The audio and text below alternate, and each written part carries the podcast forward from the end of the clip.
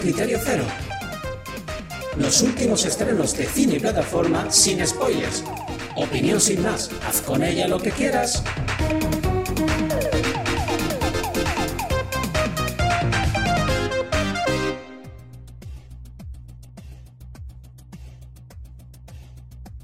Hola Criteriers, ¿cómo estáis? Programa sorpresa, una cartelera no express porque parecía que iba a ser cortita cuando la estábamos diseñando, planeando, pero nos ha quedado bastante extensa. Hay muchos más títulos de los que yo esperaba ver que los compañeros han puesto las pilas, se han puesto a ver pelis como locos y me han ido mandando sus opiniones y críticas para que os las pase yo por aquí.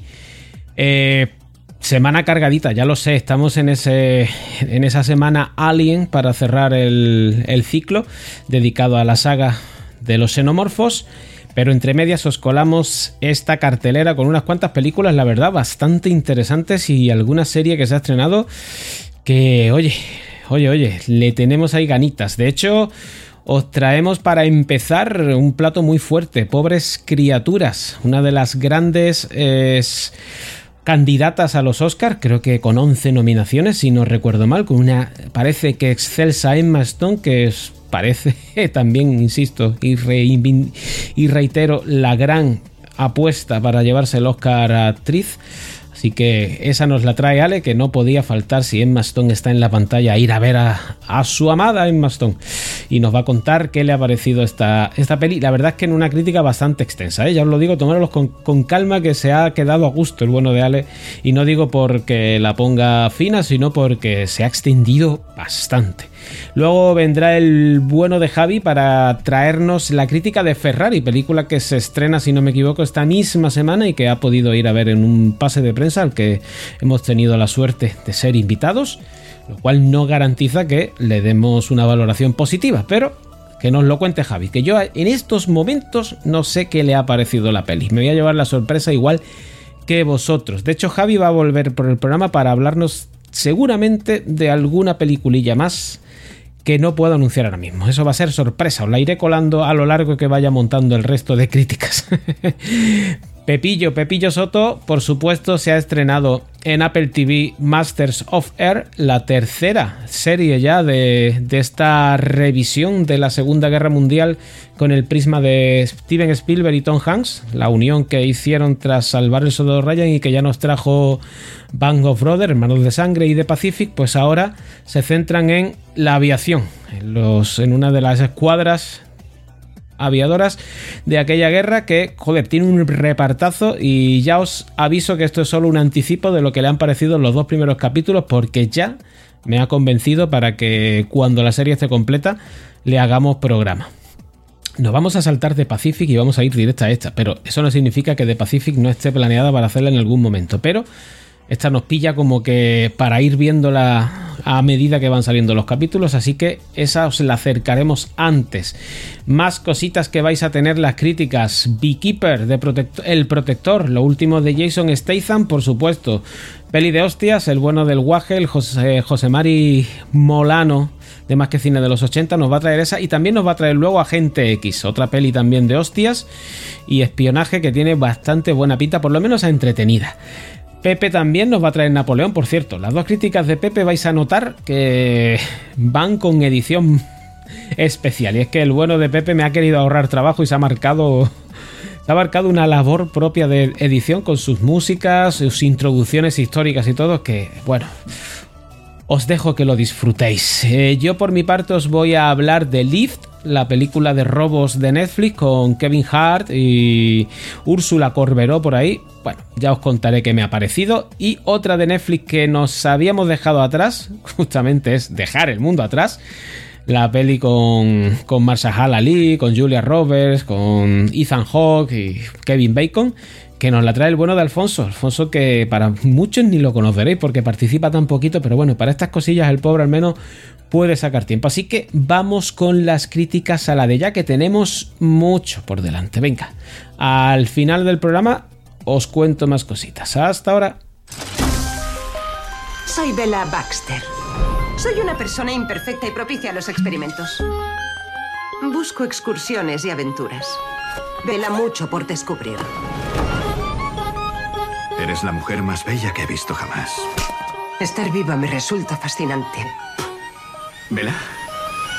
¿Por qué tenerlo en mi boca si es vomitivo? Voy a pegarle al bebé. Debemos experimentarlo todo. No solo lo bueno. También la degradación. ¿Cantamos? El horror. La tristeza. Así conocemos el mundo. Y cuando conocemos el mundo, el mundo es nuestro. ¡Queremos más! Más no. No nos excedamos. Hola, muy buenas. eh, soy Alejandro y nada, em, vengo esta vez con una crítica de una película que me parece a mí que va a dar mucho de qué hablar. eh, no solamente quizás para la gala de los Oscars, sino después, porque no va a dejar indiferente a la gente que la vea, ¿no? Y es la nueva película de Yorgos Lanzimos, eh, Poor Things, o como viene traducida a España como Pobres Criaturas, ¿no? Yo la he podido ver en versión original. La verdad es que recomiendo ver esta película en versión original, ya que Emma Stone pues, tiene un, un acento en inglés que es muy característico y tiene una voz bastante característica, ¿no? A ver, eh, para partir, Yorgos Lanthimos es un director que me gusta muchísimo. Prácticamente, mm, quizás Canino es su película más difícil de digerir, quizás, eh, pero mm, la última que dirigió, por ejemplo, la favorita, eh, se nota que, que no, no está ya, mm, no viene de su, de su idea, no viene ya de sus guiones previos. Por ejemplo, Langosta, que un peliculón que recomiendo muchísimo. El sacrificio de un ciervo sagrado, para mí son mm, dos, dos películas suyas que son, vamos, eh, titánicas, ¿no?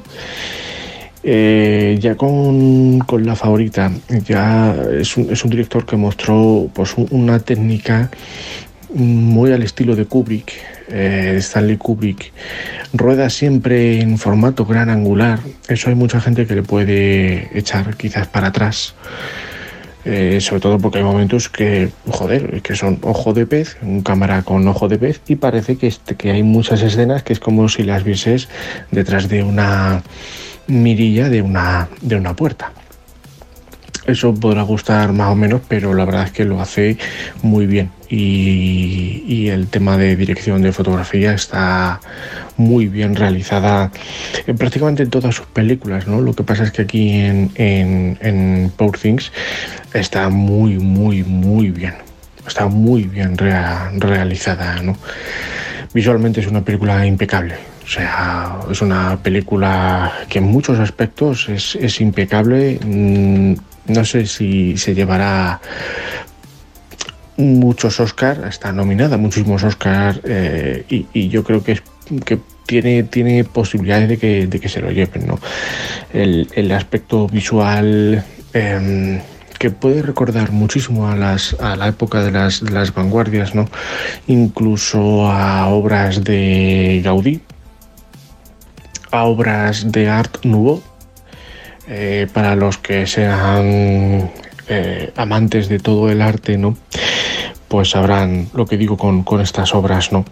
Hay mucho, muchísimo Art Nouveau y las construcciones de, de, por ejemplo, la casa de, de, de, William Dafoe, pues es una mezcla, ¿no? Entre un, un, barroquismo, un victoriano, eh, del siglo XIX, eh, de, finales del siglo XIX, no es una mezcla entre el barroco, el neo-victoriano, eh, bueno, pues muchos, muchos estilos artísticos metidos, ¿no? Y ya si nos metemos con el eh, todo lo que tenga que ver con el diseño de de vestuario, bueno, a mí me pareció magnífico, ¿no? El, vestuario, tanto que lleva eh, Bella Baxter, no sé, Emma Stone, como prácticamente todos los actores, ¿no? En ese aspecto, eh, a mí me ha recordado bastante a otras obras quizás eh, provenientes de Jean-Pierre Genot, o sea, tiene, tiene ese estilo quizás un poco bizarro. La ciudad de los niños perdidos, eh, Delicatessen, eh, ambas de Jean-Pierre Genot. O sea, tiene un estilo bastante europeo. Es una película muy, muy, muy europea, ¿no? Que los, actores que salen, pues, son eh, americanos, ¿no? En su mayoría. Pero es un cine muy, muy europeo. Y de hecho hay momentos en la película que, es que es un canteo, ¿no? Que es, que es cine europeo, ¿no? momentos que, que, que, ya digo que a mucho a muchísima gente que la vea, muchísimo público le puede recordar a, a ese bizarrismo de Jean-Pierre Genot como, como con Delicatessen, ¿no? Y en cuanto a la película, bueno, eh, es difícil, o sea, todos los actores, eh, sobre todo Emma Stone, es brillante, o sea, esta, esta película es Emma Stone 100%.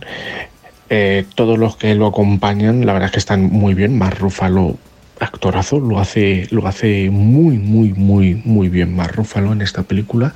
Hacía tiempo que no le veía tan, tan bien como casi siempre últimamente le veía solo en, en bueno, pues en películas de, de, Marvel, ¿no? O, o haciendo eh, ese papel decrépito en la serie de She-Hulk, ¿no? Pero aquí la verdad es que Mark Ruffalo está muy bien. William Dafoe, pues, ¿qué voy a decir de William Dafoe? William Dafoe es igual a sinónimo de calidad. O sea, eso es, es indudable, ¿no? Pero Emma Stone, la verdad es que es una actriz que a mí en lo personal me gusta muchísimo, ¿vale? Eh, me he visto prácticamente casi toda su filmografía y más o menos sé por, por des, desde qué años más o menos en su carrera ella mismo dijo, oye, mira, que, que, yo quiero ser alguien más que no solamente la típica actriz que contrataban por juego por físico, yo qué sé, y, y supo y supo aceptar bien los, los, los papeles, ¿no? Y en cuanto a la película, a ver, me ha gustado, o sea, la película es, es buena, a mí me ha gustado bastante pero la película va a traer, como decía al principio, que la película va a dar que hablar. Sí, la película va a dar que hablar y muchísimo. Porque mientras todos nos hemos estado fijando en Barbie, ¿no? Una película, pues, que ya eh, comenté sobre ella, ¿no?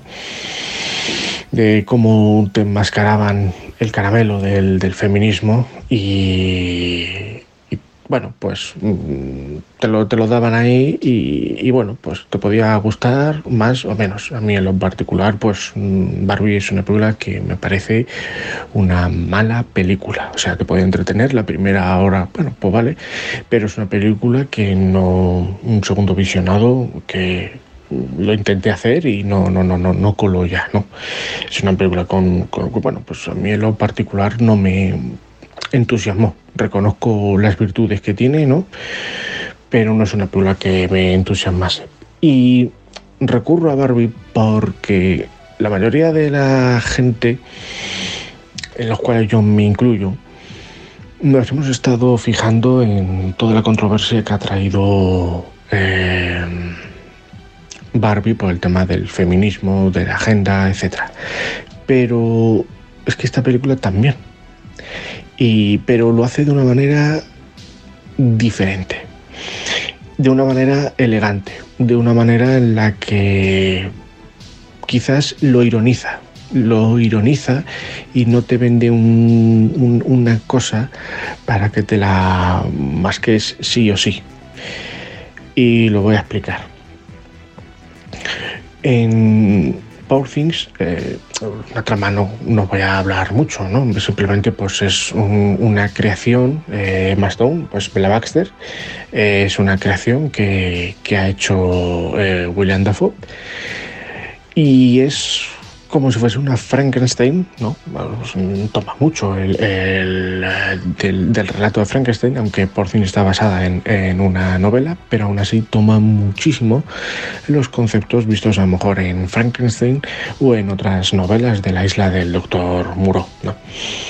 Y, y, bueno, pues es más o menos una especie como de, de ucronia, un visual así, en la cual pues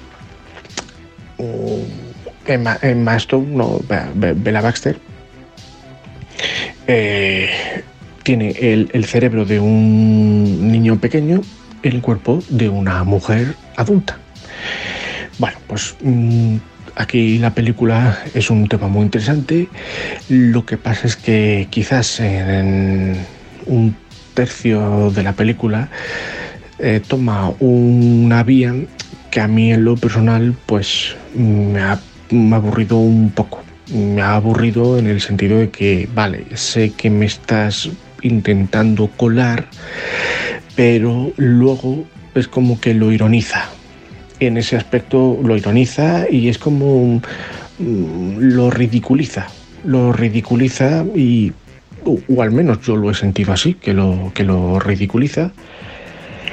Pero um, está bien llevado. Y digo que está bien llevado porque durante toda la película la, el aprendizaje de la protagonista, eh, de Bella Baxter, es, es, como si fuese pues la de un crío, un bebé que no tiene la capacidad de raciocinio y hace las cosas por hacer, ¿no? En, en, ese, en ese aspecto, joder, pues la gente se reía bastante porque recurre mucho a la a la comedia negra, ¿no? Es una película que intenta como es muy excéntrica, es una película muy, muy, muy excéntrica, ¿no? De todo, a, a todos los niveles. Y de alguna manera intenta como incomodar al público incomodar al público y hacerle pues pensar o hacerle situaciones incómodas, ¿no? Lo logra, o sea, a mí en lo personal creo que, que, sí me ha provocado una situación incómoda. A ver, incómoda que no es que me moleste, ¿no? sino incómoda que decir, joder, que, que es que es una vergüenza absoluta, ¿no? Eh, gracias también a la interpretación de Emma Stone, que como ya digo, es que, es que lo bordas, que pff, está que te cagas, o sea, es, es, es soberbia en ese aspecto pero claro, hay una pequeña parte, son dos horas y media prácticamente lo que dura la película, dos horas y veinte, ¿no? Y bueno, pues sí es cierto que hay un pequeño tramo en el cual, pues bueno, pues mmm, se puede hacer un poco cuesta arriba, ¿no? Sobre todo porque tiene un comienzo brutalísimo, o sea, es que, es que el comienzo de la película, que es en blanco y negro además, es maravilloso. El comienzo es maravilloso, ¿no? Y a lo largo de, de, de bueno, porque toda esta historia, sí es cierto de que mmm, a mí me ha gustado, me ha gustado. A ver, Yorgos Lanzimos no es un director para todo el mundo. Esto, esto ya lo, lo dejo a ver si te gustan sus películas, que mamaba, muchísimo de toda la mitología griega y lo modernizaba, ¿no? En ese aspecto la verdad es que estaba bastante bien. Eso sí es una cosa que he hecho en falta en esta película. A ver, es que esta película está basada en una novela, como ya he dicho antes, y entonces ya no es una idea original de Lancimos. A mí sí me gustaría ver una otra película con idea original de Lancimos, ¿no? Que no estuviese ya escrita, sino que la que sea de puño y letra de, de, de él, ¿no? Porque es un director que, que, que, es muy, muy, muy talentoso, ¿no? Vamos, todas sus películas a mí, eh, las, las, anteriores que ha dirigido me, me, me flipan muchísimo, ¿no? Me, me, gustan. Y en cuanto a Poor Things, bueno, um, yo creo que es una gran película. Es muy, muy buena película. Hay cosas que, bueno, eh, podrán gustar más o menos. Yo entiendo que haya gente que esta película mm, no le vaya a gustar. Ya lo digo, o sea, yo sé que hay película, que esta película hay mucha gente que no la va a gustar. Eh, independientemente del mensaje que deje, esta película no es para todo el mundo. simplemente por cómo está dirigida y esa excentridad. Eh, mm, no sé yo cómo va a casar con, con mucho público. A mí, porque soy muy excéntrico en muchas cosas de esas y, y me encanta el desarrollo visual que tiene, ¿no? Y luego en Mastodon, pues, pues como he dicho, también la banda sonora eh, pues está, está de puta madre, ¿no? A ver, no es... La, la banda sonora, de hecho, está hecha en partituras que están hechas pues para... para molestar. Para que también, no sé, es una música a veces un poco chirriante, pero, pero está muy, muy, muy, muy bien, ¿no? Eh, me ha recordado mucho a, ya digo, a Jean-Pierre y en algunas cosas de fotografía a, las películas de, de, de Stanley Kubrick. Eh, y no sé, yo, yo creo que, ya digo, hay gente que le va a gustar la, la película. Yo sí la recomiendo ver. O sea, yo es una película que recomiendo ver, que la gente analice las, las, las cosas y que sean ellos los que eh, juzguen la obra, ¿no? Y el, el, mensaje, bueno, pues el mensaje, es raro no encontrarte ya películas que no tengan mensajes, ¿no? Pero en ese aspecto la verdad es que lo hace bien, lo hace bien, aunque hay un momento en que parece que te quiere mostrar todo el tema de el, el, el por qué el ser humano, pues es una película también muy filosófica, ¿no? Y al ser tan, tan, tan, tan filosófica, también intenta meterse en movidas de el por qué o, de, de de las um, pobres, por, porque el ser humano lo pasa tan mal, porque hay pobres en el mundo, ¿no? Y bueno, te intenta incomodar con eso, pero a ver, tampoco llega a ninguna parte, ¿no? A ver, para las enseñanzas, para ver a Baxter, pues sí, pero a ti como espectador, pues la verdad es que pues, te da un poco igual, ¿no? Pero bueno, la, la película, ya digo, yo sí la recomiendo ver, es, vamos, o sea, es una que, se, que visualmente es que eh, va a dividir también bastante a la gente, o te entra por los ojos o no te entra, ¿no? Eh, si ya con la favorita, pues ha habido gente que no le gustó, pues por ese ojo de pez, ¿no? Eh, pues a lo mejor esta película es abusa mucho de eso. A mí me gusta, sí, pero habrá mucha gente que no le guste. En fin, no sé, eh, poco más que, añadir. Eh, a mí me ha gustado bastante. Eh, tiene un pero, que es que hay un, ciertos momentos eh, al, a los dos tercios de, película que es que como que me sobra un poquito, ¿no? Y bueno, no sé ni cómo catalogar la película, porque tiene mucho de comedia negra es, es no sé, muy, una película muy excéntrica, muy loca, eh, pero es una película que a mí me ha atrapado desde el minuto uno que ha empezado, ¿no? Eso sí, Emma Stone, como le digo, uf, yo creo que se, no sé, eh, esta grabación eh, es antes de los Oscar. Puede que se lo lleve, puede que se lo lleve, porque la verdad es que su interpretación aquí es genial. Y Marrúfalo también, muy bueno, muy bueno. Y bueno, pues William Dafoe es, es William Dafoe. En fin, pues nada, esto ha sido más o menos una pequeña crítica, análisis. Tampoco quiero hacer mucho porque es que es una película que es que eh, si la gente no la ha visto, no, no quiero spoilear nada. Animo a la gente que, que, que la vea, ¿no? Que juzguen ellos mismos la obra y bueno, pues eso, que un abrazo y nos escuchamos pronto.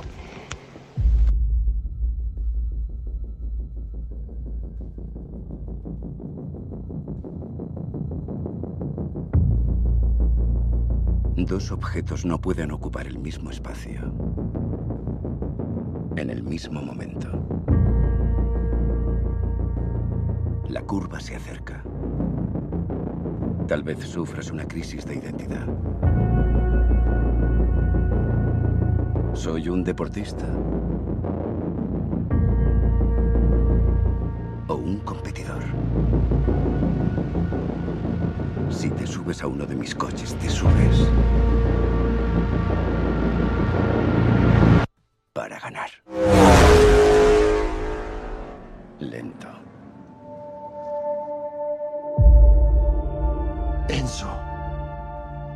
estás arruinando. ¿Y eso? Gastas más de lo que ganas. ¿Y qué hago? Gana las mil millas, Enzo. O te quedas en la calle. Es como si nos apuntaran a la cabeza. Tienes que cederme el control de tus acciones. Debo tener todas las cartas en la mano. Pues la mitad están en la mía. Todos somos pilotos. Nos mata esta pasión. Es nuestra terrible felicidad. No sabía cuándo volverías. ¿Cómo iba a alejarme?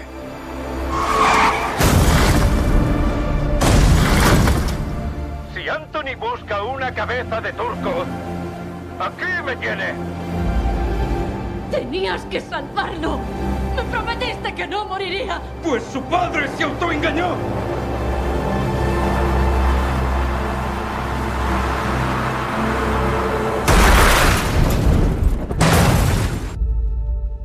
Dos objetos no pueden ocupar el mismo espacio. En el mismo momento. Enzo. Ve y machácalos.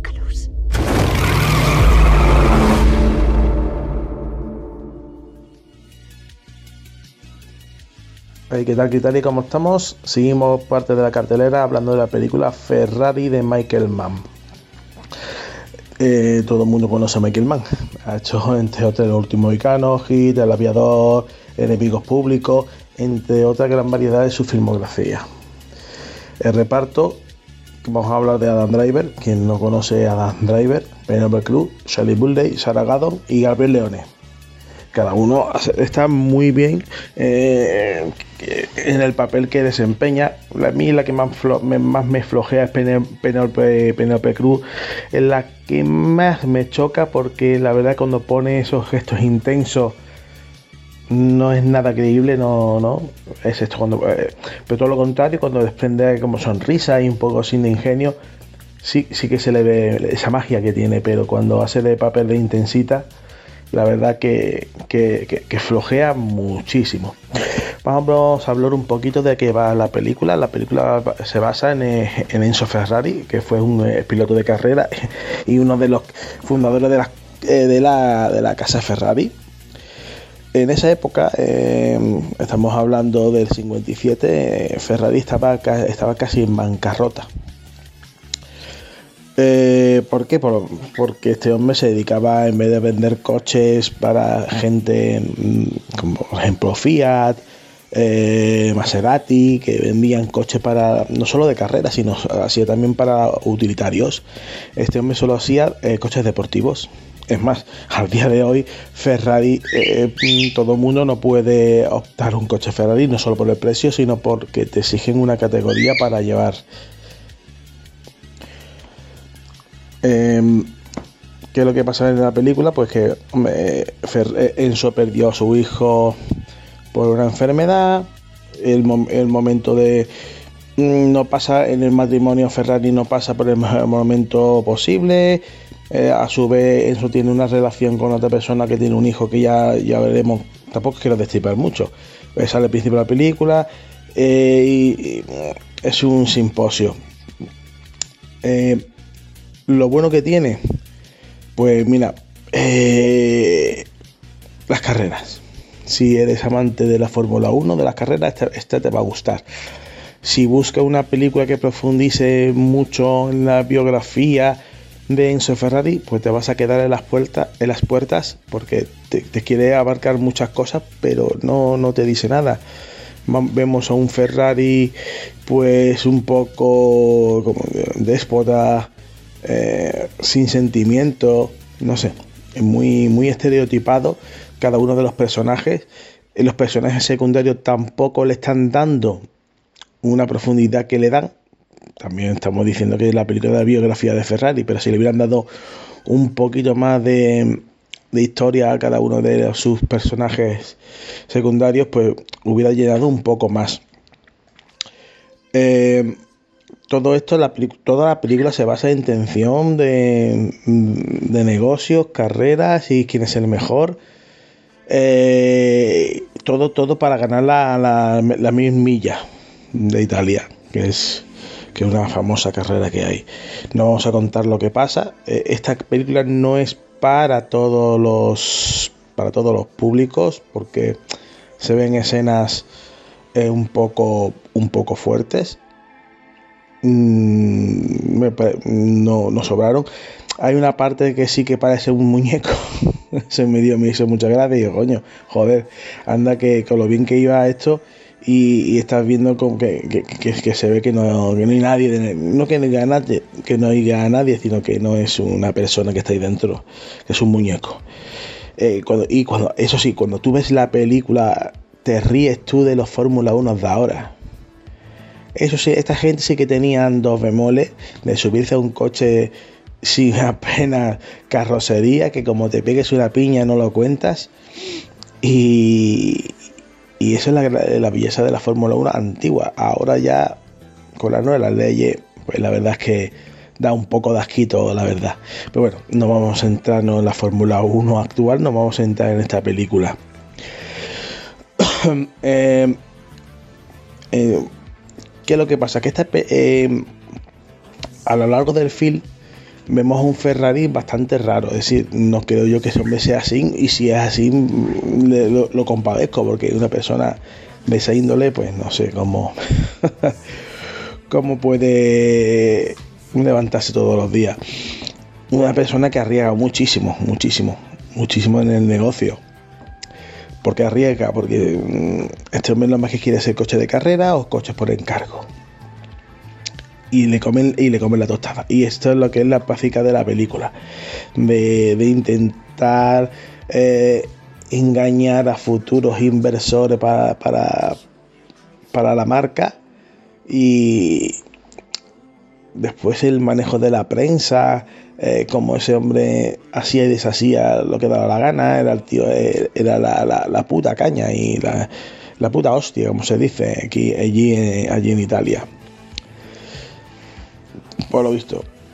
Por lo visto, la película no es que sea de las mejores de la filmografía de Michael Mann, pero tampoco de las peores, se puede ver, sí, bueno, no está nada mal. Adam Driver es un papel increíble, muy buen, tío sobrio, eh, bastante, bastante en su sitio.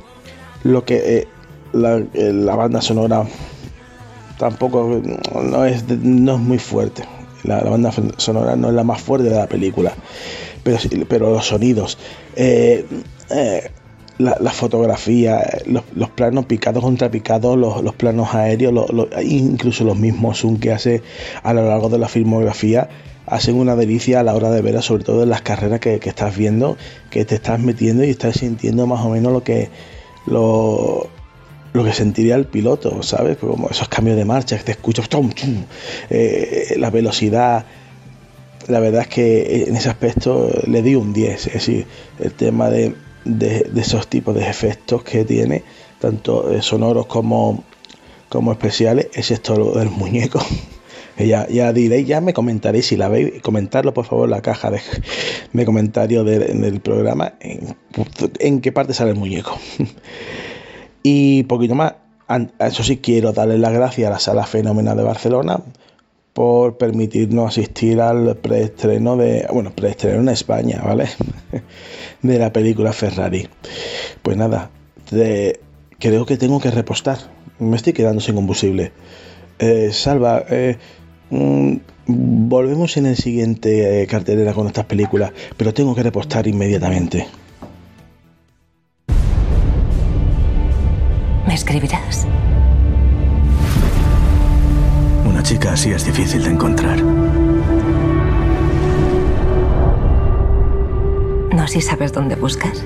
Te echaré de menos. Comandante Egan fue el primer piloto asignado al Grupo 100, junto a Buck Leven. Está a cargo de 35 aviones y 350 miembros de la dotación. No te mueras antes de que llegue yo. Se prepara algo gordo. La octava va a reunir y enviar la mayor flota aérea de la historia de la humanidad. Directa al territorio de Hitler. Necesitamos superioridad aérea total. Esa es la misión. ¿Qué? Quizás seas la última cara bonita que vea.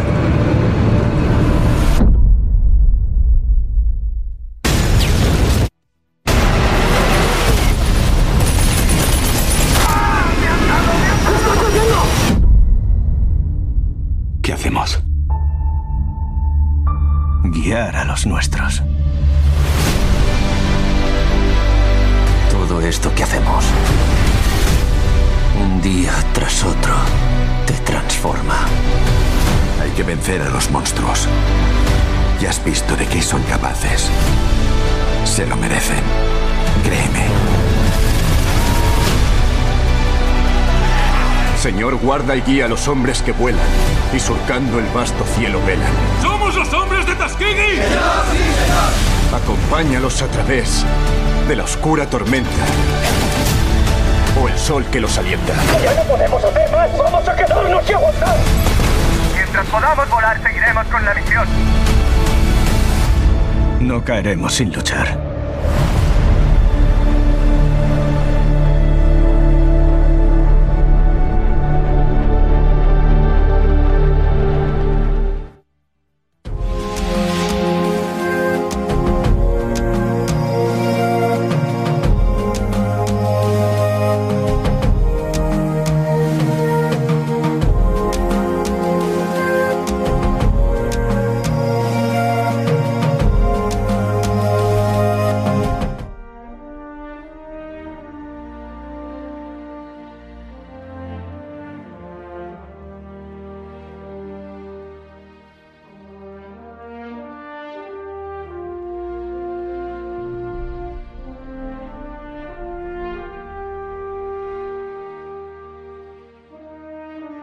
La octava Fuerza Aérea fue una de las formaciones de combate más grandes de la historia de la guerra. Tenía el mejor equipo y los mejores hombres, todos los cuales, a excepción de unos pocos, eran civiles estadounidenses, formados y dispuestos a combatir por su país y por una causa que consideraban en peligro, la libertad. Esto es lo que hizo especial a la Segunda Guerra Mundial. Y es que en el verano de 1943, Johnny Egan perdió a muchos amigos por culpa de la Luftwaffe. ¿Por qué? Porque la dotación de un bombardero pesado de la octava Fuerza Aérea era de 10 hombres. Cada posición del avión estaba expuesta. En el cielo no había trincheras y junto con las tripulaciones de los U-Boat alemanes y estadounidenses y los pilotos de la Luftwaffe que se encontraban en combate, los Bomber Boys estadounidenses y británicos ocupaban el puesto más peligroso de la guerra. Dos tercios de los hombres morirían en combate o serían capturados por el enemigo. Un 17% sufriría heridas gravedad, quedaría discapacitado por un colapso mental o moriría en accidente aéreo sobre suelo inglés. Hacia el final de la contienda, la octava Fuerza Aérea había sufrido más bajas mortales que todo el cuerpo de los marines de Estados Unidos. Y un 77% de los estadounidenses que volaron contra el Reich antes del día D acabó muerto, herido o desaparecido.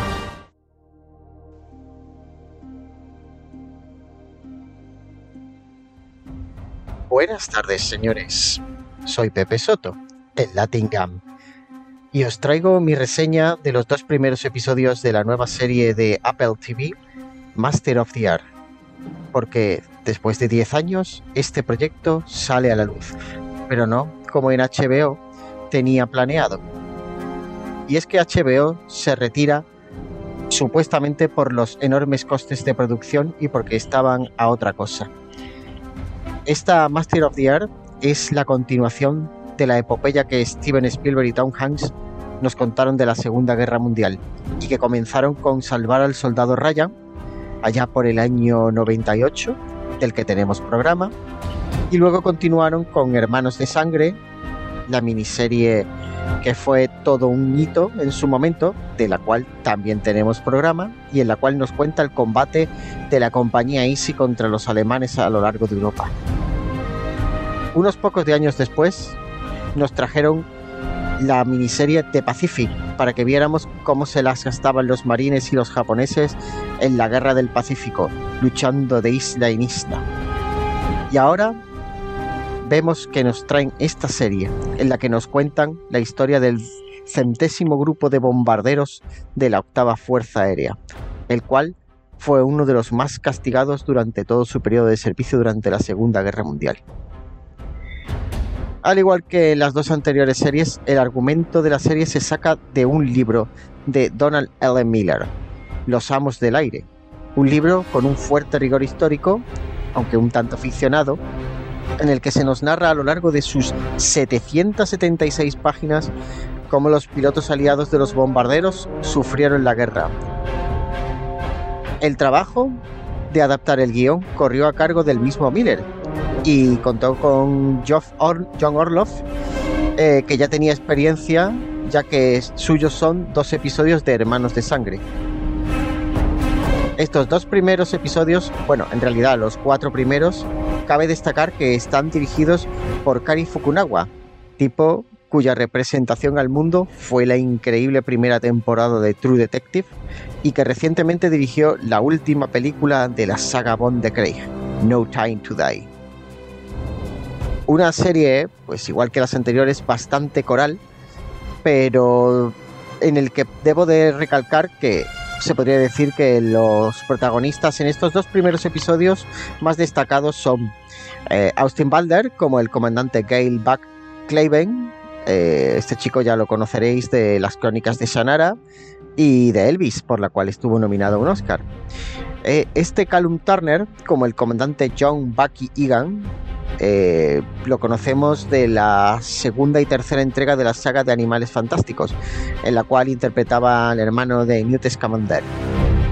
Anthony Boyle como Harry Crosby, este se está haciendo un huequecito últimamente, pero se dio a conocer en Z La Ciudad Perdida, después trabajó en la película de Tolkien y el año pasado salió en la magnífica serie Tetris. Y Barry Keoghan como el teniente Curtis Burdick. A este ya lo tenemos muy visto. Dunkerque, Eternals, Chernobyl. Eh, al final de The Batman es el Joker. Y recientemente ha interpretado al perturbado Oliver de las series de la película Salzburg. Destacan también en el reparto Ben Radcliffe como el capitán Brady, Nate Mann como el comandante Rosenthal y una actriz en el primer episodio que para mí es debilidad, ya que sale en la serie de 1887, Isabel May, serie que recomiendo, aunque no hayáis visto nada del universo de los Datom. Vale, ahora pongámonos en harina. La serie, los dos primeros episodios, tienen un ritmo más pausado que Hermanos de Sangre en determinado momento, lo cual no quita que las escenas de combate sean frenéticas. Además, unas escenas de combate aéreo muy realistas. Los cuentarremaches lo llevan chungo.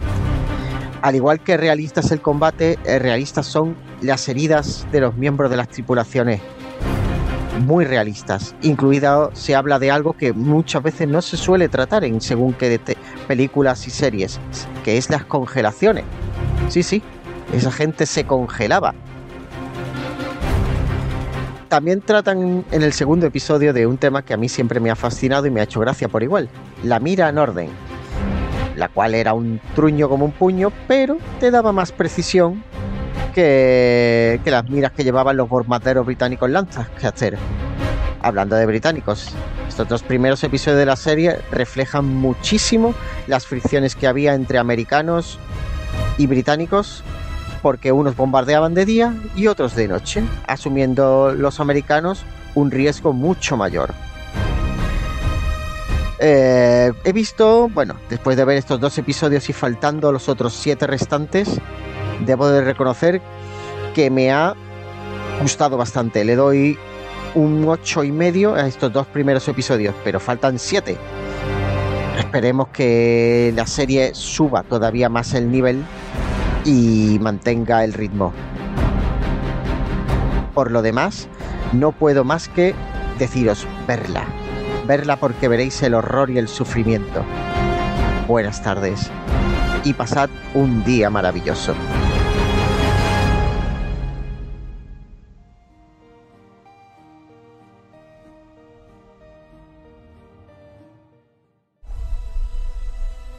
Es usted una bendición, señor Clay. Aquí solo había hierbajos y maleza, y usted le ha devuelto la vida. La señora Parker y yo éramos amigos, como si fuéramos familia. Era la única persona que se ocupó de mí. He recibido un mensaje de que tengo un virus en el ordenador. Sí, señora, ya lo arreglamos nosotros. Ayer se pegó un tiro. Esto es propiedad privada. ¿Saben qué hacen aquí? Estafar a los más débiles. Colega, cuento hasta tres. Uno, dos, tres. Ya está. Te lo he ahorrado.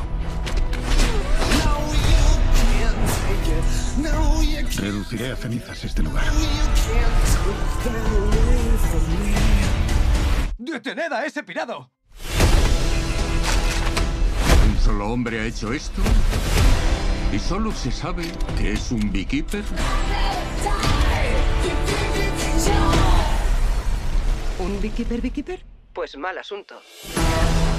Los beekeepers son una organización especial fuera de la cadena de mando.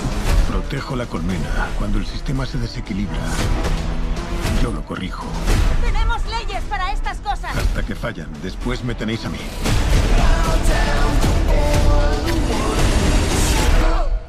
Los dedos me los ha cortado. ¿Qué haces, joder?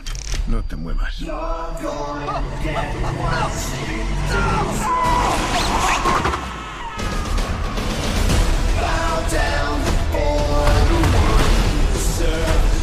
Esto es mucho más gordo que una simple ciberestafa.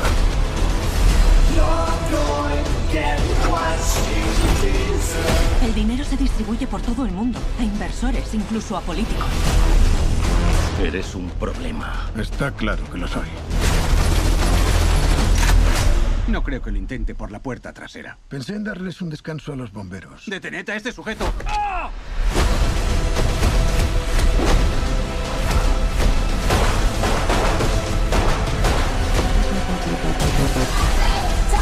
Tenemos que matarlo antes de que llegue a los de arriba. ¿Miel? Arde que te cagas. No sabía.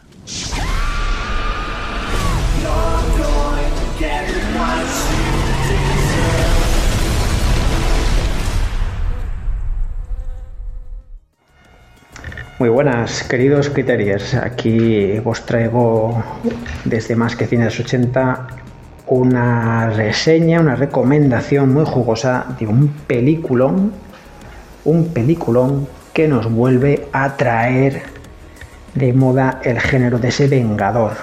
El vengador tipo Charles Bronson que reparte hostias, tiros y todo lo que se pone por delante. Ni más ni menos que vamos a hablar del apicultor.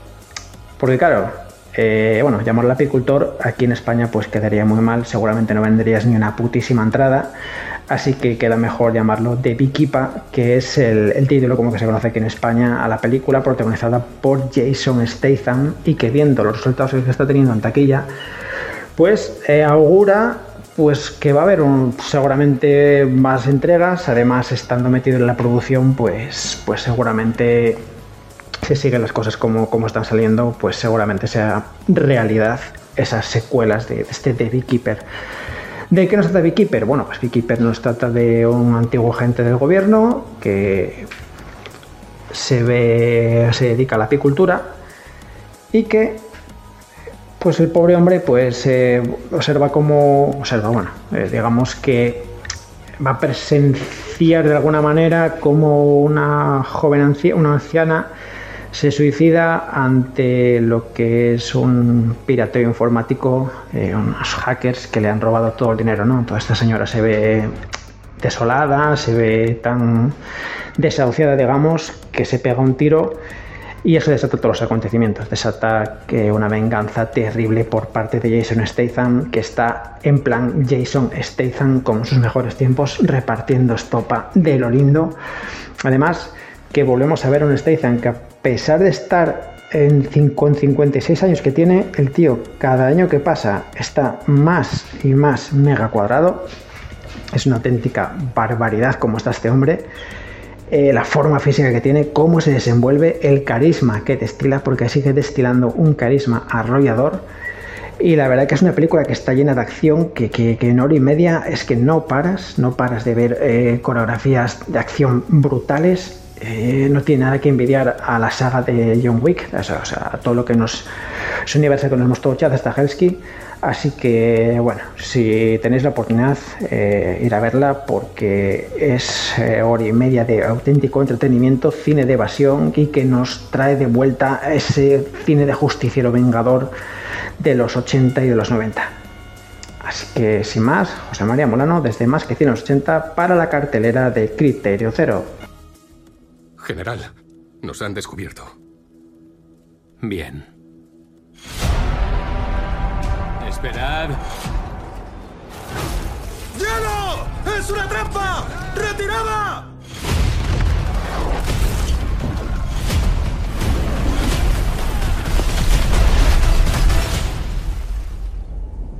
Yo no soy como los otros hombres.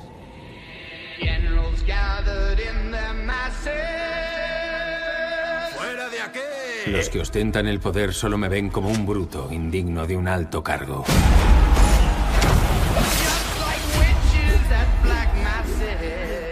Pero sigo los pasos de Alejandro Magno y César. Si baja la vista verá una sorpresa. Y en cuanto la vea, siempre la ansiará.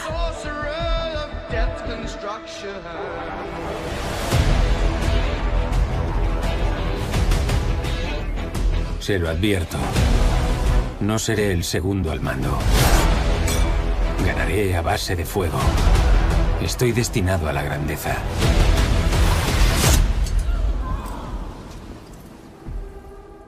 Hallé la corona de Francia por los suelos.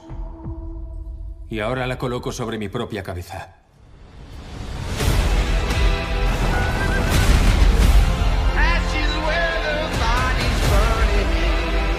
Quieres ser grande.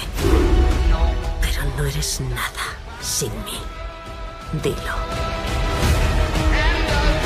Creo hablar por todos al decir que todos volveremos a dormir sin esa alimaña.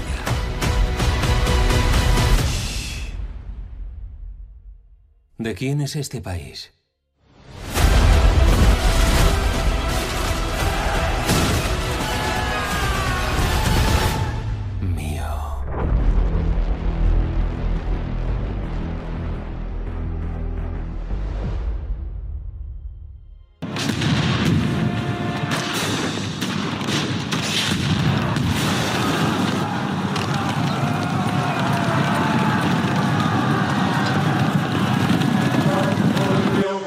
Austerlitz, 2 de diciembre de 1805, 8.45 de la mañana.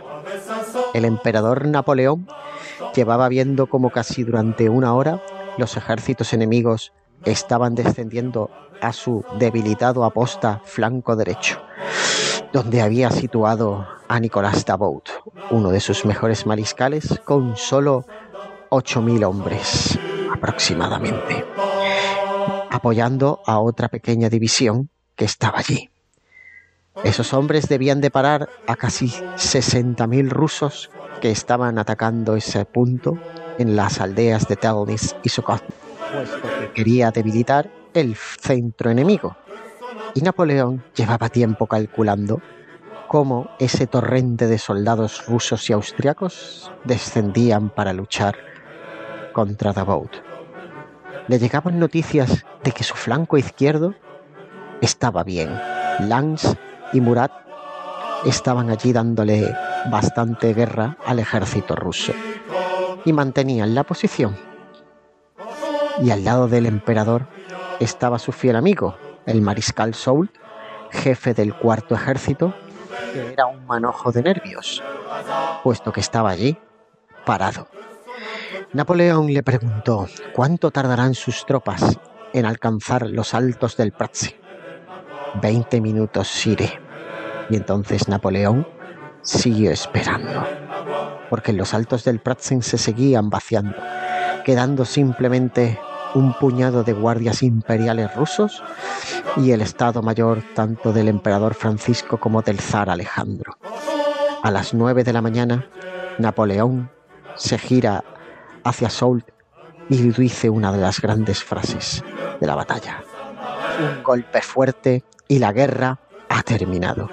Esa fue la orden de ataque para que 17.000 soldados franceses que estaban ocultos bajo la niebla en el valle se alzaran cuan lobo, asesino, y se desperezaran saliendo de esa niebla mientras que el sol a sus espaldas salía y les reconfortaba mientras subían los altos del Pratzen al grito de Viva el Emperador. Allí destruirían a la Guardia Imperial rusa y harían huir al emperador ruso y al emperador austriaco. Después esas mismas tropas se girarían y envolverían el ala derecha, donde incluso Davout en inferioridad numérica estaba ya alzando contraataques. Y lanzarían a esas fuerzas hacia las charcas heladas, donde la artillería francesa les dispararía y, haría que muchos se ahogaran en el hielo. Pero no fueron tantos, ni como Napoleón dijo después en el boletín, ni como Ridley Scott en esta infame película nos quiere hacer entender. Muy buenas criteriers. Yo creo que esta es probablemente una de las carteleras más amargas que he tenido que realizar. Porque sí, yo esperaba otra cosa. Eh, en este biopic sobre Napoleón, con un presupuesto elevadísimo, de hecho, Ridley Scott, las cifras oscilan entre 150 y 200 millones de euros. Un dinero, pues bueno, gastado de aquella manera, porque reconozco que en el vestuario la película es muy, muy bueno. Lo reconozco. Los húsares, la infantería, la artillería, todo está muy bien reflejado.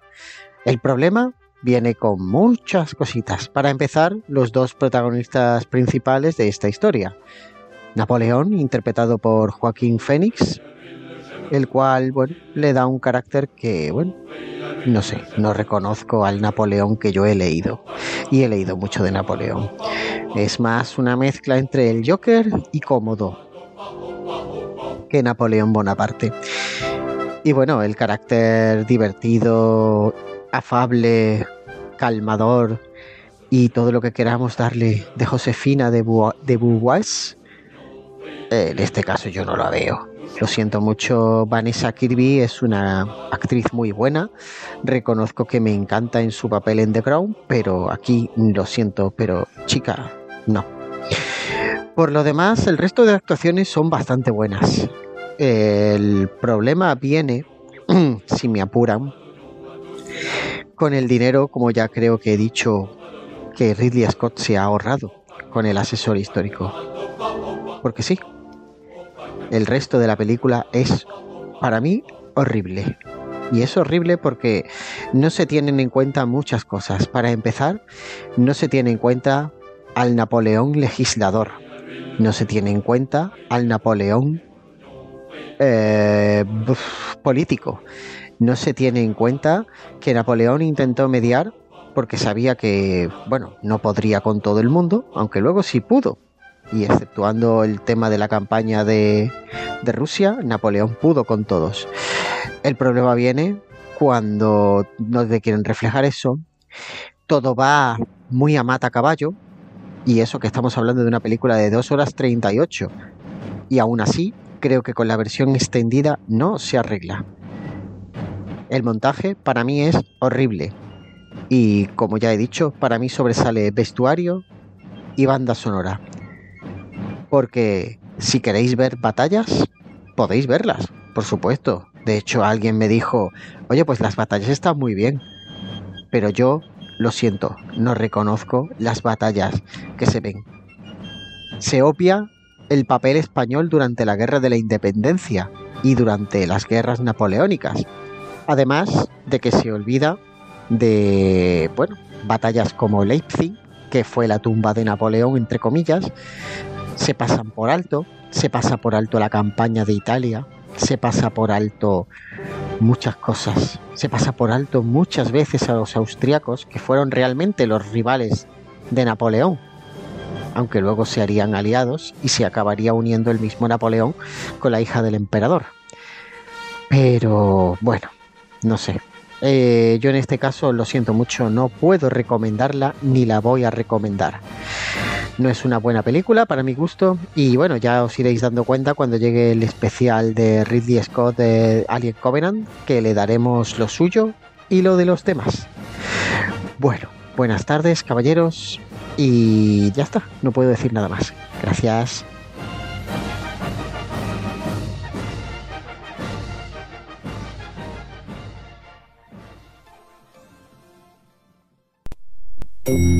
¿Quieres tomar algo, Abby? Agente Gladwell, ¿Tienes algún problema? tú y tus amigos os enfrentáis a suplantación de identidad, blanqueo y transporte de artículos robados. Me han ordenado que te ofrezca un trato. Queremos que robes algo. Vale, chicos, escuchadme. Daremos el mayor golpe de nuestra vida. Guay. Hay 500 millones en oro de camino a una célula terrorista. El oro tiene que desaparecer. ¿Cuál es el plan? Hay que robarlo en pleno vuelo, a 12.000 metros de altura. ¿Vamos a llevarnos el avión? ¿El avión entero? Es difícil llevarse medio avión. Es imposible. No se ha hecho nunca antes. O lo hacemos o a la cárcel. Se trata de salvar vidas. Oh. No me mola nada el chantaje emocional. No es chantaje emocional. Es chantaje de chantaje. Lo examinaremos como cualquier otro robo.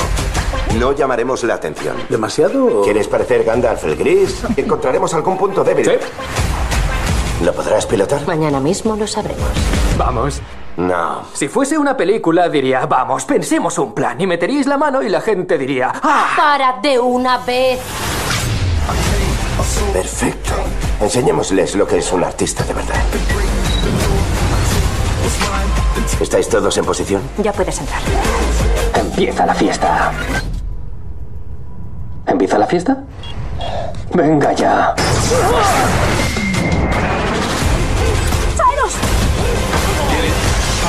¡Nos van a derribar!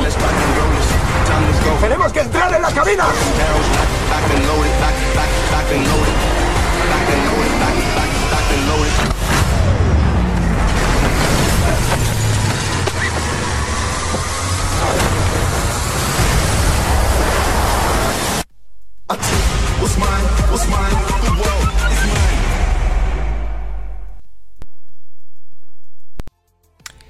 Lift, un robo de primera clase.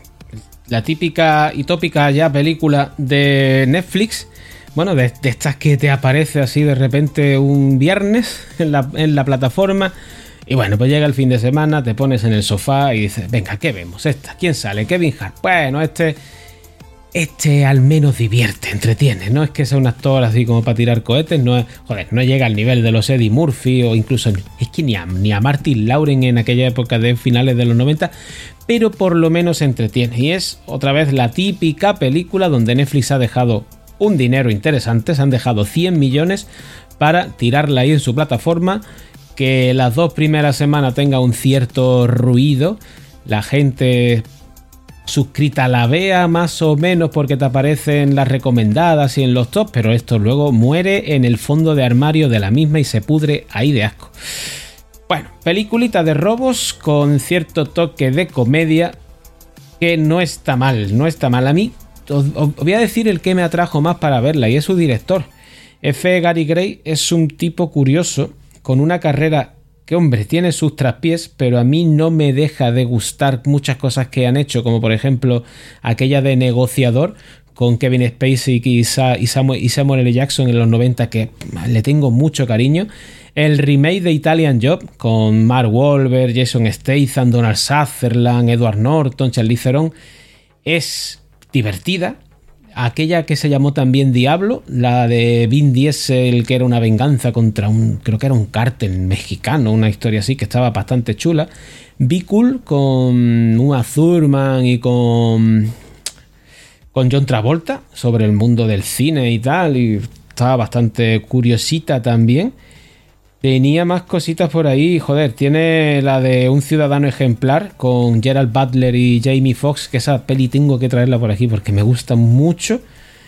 Eh, la octava de, de, Fast and Furious, cuando entra Charlize Theron como villana, no estaba mal.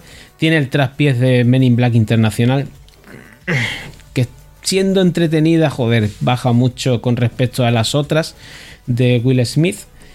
Y ahora nos trae esta Leaf, un robo de primera clase. Película donde Kevin Hart es el protagonista, productor y yo no sé qué más ha hecho este hombre por ahí. Curiosamente en la producción está Matt Reeves, que no sé qué pinta este buen hombre echando dinero en esto, pero bueno. Y luego el reparto es curioso porque está Vincent D'Onofrio en un papelito así muy secundario que yo creo que, que, estaba este hombre echando el fin de semana y le dijeron, vente por aquí, te pagamos un bocata y tal. No sé, sé. Vincent D'Onofrio me parece demasiado actor para esto. Úrsula Corberó en una nueva incursión en Hollywood. Aquí está algo mejor que en, que en aquella de los J. Joe y tal, que hacía de la baronesa. Está algo mejor. Billy Magnussen. Está Jacob Batalon, el amigo del Spider-Man de, de, de, Tom Holland sin el peluquín, aquí ya con la galborota hasta que nos lleva. Jan Renault, Sam Worthington, en fin, una serie de gentecilla por aquí que le dan un poco de lustre a la peli. Es muy cortita, dura 108 minutos, vale, horita y media. Y la verdad es que se pasa como un tiro. El problema que tiene es el mismo que tienen casi todas estas pelis de Netflix de producción propia que es que las olvidas al día siguiente que las has visto. Yo la vi hace ya. hace una semanita. Y me acuerdo de tres cosas y media, ¿eh? Sé que el final es un, robo con unos aviones y tal. Que tienen que hacer una historia, una caja que hay que abrir en el pleno vuelo. En fin, no, no estoy haciendo gran spoiler tampoco, vaya. Sale en el tráiler todo esto, ¿eh? Cuidado. Pero no recuerdo, no, o sea, no hay ninguna escena que digas, joder, se me ha quedado eso en la cabeza porque está muy bien. De todas estas, ya os digo, es que me estoy acordando ahora de aquella de Ryan Reynolds que viajaba y se encontraba con su yo pequeño, que sale más rúfalo también, no me acuerdo del nombre. Está la que hicieron los hermanos rusos con Chris Evans y Ryan Gosling, que lo único que recuerdo es que tenía escenas rodadas con drones que estaban de puta madre, pero no me acuerdo de nada más de la peli. Eh, la de Michael Bay, esta de 8 en la sombra o 6 en la sombra, tampoco me acuerdo muy bien. Es que ya os digo, son pelis que se gastan la pasta, fichan a gente muy top, les dan todos los medios, pero son pelis sin, sin más, sin, sin, sin pozo. No quedan, no hay, no hay nada en ellas que digas. Bueno, sí, me lo pasé bien, pero no me acuerdo de nada. Y con esta, pues paso, pasa tres cuartas de, de, lo mismo. No puedo decir que me haya aburrido con la peli. La horita y media que duró me la pasé bastante entretenido. Pero ya os digo, es una cosa de estas que... Es la sosez. Netflix tiene este problema, que es la sosez. Y que no te quedas con nada de lo que producen rara vez. Cositas muy es que no pueden vivir toda la vida de sí, hicimos Narco, que es coproducción, sí, bueno, hicimos Daredevil, sí, bueno, pues, eh, Stranger Things, sí, pero el resto, el resto es cosas que van tirando ahí que, que, que muchas veces ni se entera la gente de que se han publicado. En fin, parece más una crítica a Netflix que una crítica a la peli, pero es que, ¿qué queréis que os diga? Es una peli de robos, ¿vale? Al principio se va a plantear un problema, hay una historia romántica entre el jefe de esta banda, que es Kevin Hart, y una policía barra agente del FBI barra agente de la CIA. No sé en qué coño trabajaba esta, esta chica, sé que es agente de la ley. Y tienen que hacer un robo para evitar no sé qué historia más y tal y cual, y unen fuerza. Y por supuesto, pues ya podéis entender que si hubo fuego, aún quedan ascuas y las, y las ascuas se van a avivar. Es que es una película de manual, con girito al final sobre eh, esto lo teníamos pensado desde el principio y os hemos estado engañando y mira cómo hemos solucionado al final todo en un giro de estos mágicos que nadie esperaba. Pues esa es la película. Sí, señor. Eso es Lift, un robo de primera clase. Y seguimos con las críticas. Así que esta mañana he alquilado una casa preciosa junto a la playa. He pensado que si hacía la reserva y preparaba las maletas no habría excusas para decir que no. Oh, está muy bien. Los chicos parecen felices. No funciona el wifi. Coge un bate. Siento mucho molestarle. Ah, esta es nuestra casa. ¿Esta es su casa? El caso es que íbamos de vuelta a la ciudad y pasó algo. Quieren quedarse, pero estamos nosotros. Tenemos que sacarlos de aquí. Tienen que creer que todo va a arreglarse. Todo va a arreglarse, ¿no? We are seeing ongoing cyber attacks across the country. Aquí pasa algo y no me fío de ellos. Ya le he contado todo lo que sé. No le creo. Yo también haría lo que fuera por mi familia. Lo que hagas tú es problema tuyo.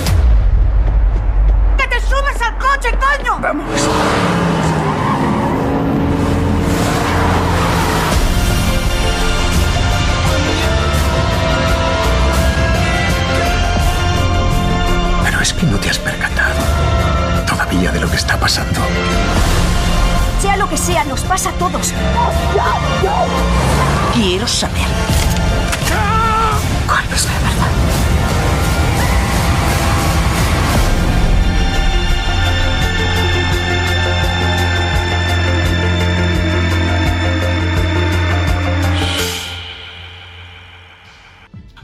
Hola, hola, gente sin criterio. Seguro que el algoritmo de Netflix os ha llevado a mostraros como opción de entretenimiento dejar el mundo atrás. Y para los que aún no hayáis caído en la tentación de darle al play, pues nada, aquí os la traigo. Sé que un poquito tarde, lleva ya bastante tiempo en la parrilla principal de la plataforma de entretenimiento, pero he considerado importante eh, traerosla y hombre, si queréis que por lo menos le echéis un, un ratito a la película. Netflix ahí tuvo buen ojo, no, decidió producir esta película y cogió como responsable a Sam Smile, director de la serie Mr. Robot, para llevar la adaptación de esta novela de Roman Hartman sobre lo que sería un futuro, o al menos los inicios del mismo de carácter posapocalíptico. No, no posapocalíptico, sino apocalíptico, perdón. La, película además tiene el aliciente de contar con, con un elenco de actores bestial, ¿no? Podemos encontrar ahí entre ellos a Ethan Hawke, Julia Roberts, Kevin Bacon, Mahershala Ali, que serían lo- los más conocidos, ¿no? Eh, y entonces, en cuanto al argumento en sí, la rama, no esperéis encontrar la típica película apocalíptica en la que la gente está huyendo de algo o, tenemos claro qué es o qué es lo que está pasando, ¿no? Eh, la película realmente lo que se centra es en los personajes, eh, en cómo cada uno de ellos representa un tipo de personalidad diferente que existe actualmente en la sociedad, y más concreto algunos de ellos son prototipos de la sociedad americana, y si bien va introduciendo pequeños detalles ¿no? que nos llevan a cabo de plantear cierta incertidumbre sobre lo que pueda estar pasando, realmente al final la película gira en todo en torno a todas esas relaciones. Eh, una banda sonora acorde a lo que vemos, muchos saltos no se usan este tipo de sonidos para crear tensión y en cuanto a lo que es la película, pues ya os digo, no os va a cambiar la vida. eh, pero bueno, si sois capaces de estar listos y de coger el mensaje, el final seguro que os dejará un buen sabor de boca en el sentido de, del título de la película, ¿no? Que muchas veces lo mejor de todo cuando todo va mal es precisamente dejar el mundo atrás. Pero bueno, ya sabéis, esta es la opinión de una persona sin criterio alguno, así que si queréis tenerlo, vedla, echadle un ratito y así tendréis el vuestro propio. Muchas gracias. Alguien intenta hacer chantaje a la CIA. Mandan mensajes en forma de cadáveres. Sabes lo que significa, ¿no? Que Radek ha vuelto y tiene secretos que contar. Tú conoces sus costumbres, contactos, redes.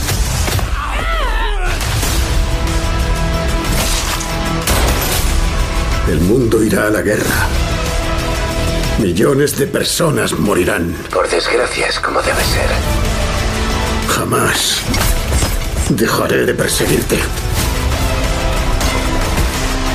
¡Sube!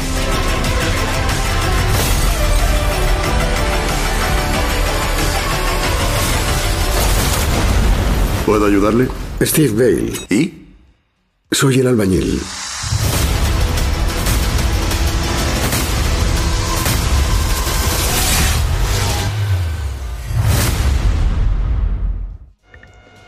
Muy buenas, queridos oyentes de Criterio Cero. Aquí desde José María Molano, desde Más que Cine de los 80, trayéndovos otra recomendación para la cartelera de este mes. Pues hoy os traigo la recomendación de la película Agente X Última Misión, que es el regreso del mítico, mitiquísimo Renny Harlin a la dirección, eh, además de la dirección de una película de un vehículo de acción trepidante, sin descanso, y que nos trae como protagonista a un Aaron Eckhart que reparte de lo lindo en plan Punisher y además, eh, bueno, pues que lo vemos que está en plena forma. También está en plena forma Renny Harlin porque las escenas de acción son, la verdad, que bastante potentes. No es acción de esta que te va a marear, sino son hostias de estas que, que te duelen, que las sientes. Ya os digo, con un Aaron Eckhart tremendo, está el tío espectacular. es mm, increíble cómo es este hombre con pues, rondará ya los 60 años. Eh, yo hacía tiempo que le tenía perdida la pista, desde The Expanse, creo que era. No, The Expanse estaba Thomas James, es que los confundo encima a los dos. Pero bueno, lo tenía bastante perdido la pista y la verdad es que Aaron Eckhart está eh, pletórico, eh, haciendo papel de, un ex agente de, de la CIA que, que, bueno, pues que se ve envuelto en el caso de ir a capturar a un ex compañero suyo. Eh, esa es la parte quizás un poquitín más, más eh, farragosa de la película, la parte en la que se cuenta un poquitín el pasado, de cómo era el antiguo compañero de Eckhart, pero en resumidas cuentas, pues es un vehículo de acción de una hora y media. Además va acompañado Aaron Eckhart de una bellísima Dobrev que está también espectacular y en conjunto pues tenemos un vehículo de acción que visto lo visto eh, tiene pinta de que si los soldados de taquilla acompañan pues va a tener secuela también. Como anécdota es que eh, bueno el título original en inglés no es agente X sino es de bricklayer es decir el albañil. Eh, va a pasar algo como algo de beekeeper llamarla albañil o llamar a la otra el apicultor seguramente le quitaría le quitaría pues bueno, bastante rédito e interés a la hora de presentar la película. Yo hubiese dejado mejor de Bricklayer, también hubiese quedado bastante bien, ya que si dejaste de Beekeeper en otra película, pues aquí dejar de Bricklayer tampoco está nada mal. Pero a lo que voy, eh, película de acción trepidante, eh, con un Renny Harlin que ha vuelto en plena forma, con un Aaron Eckhart espectacular y que, qué cojones, que es bueno que vuelva Renny Harlin porque recupera a este director de, de cine de acción de los 80 y los 90, pues es siempre, siempre bien, ¿no? Así que bueno, aquí mi recomendación para la cartera de Quetero Cero, José María Molano, desde Más que Cine de los 80.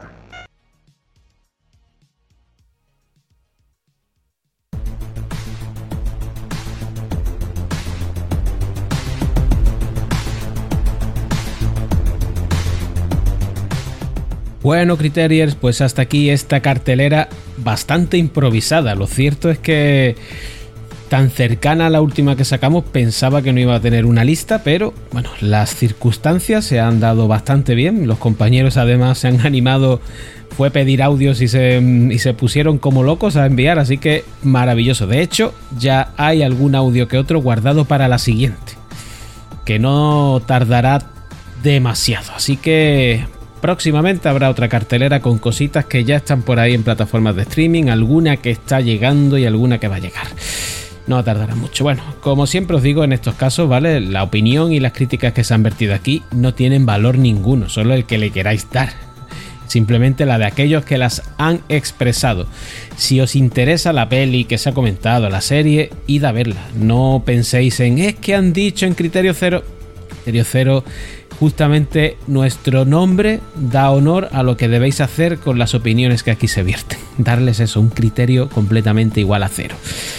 Y nada, no me queda más que deciros que mañana volvemos. Si estáis escuchando esto el mismo miércoles que se publica, mañana, como ya anuncié, Alien Covenant. El festival de, de los palos a Ridley Scott. El circo ambulante con escenas cochambrosas que son de verdad de, auténtica parodia. Pero el problema es que la película se las toma en serio. Mañana nos vamos a reír, ya os lo digo yo. Si os reísteis con el de Prometheus, prepararos para el de Covenant, que vienen curvas.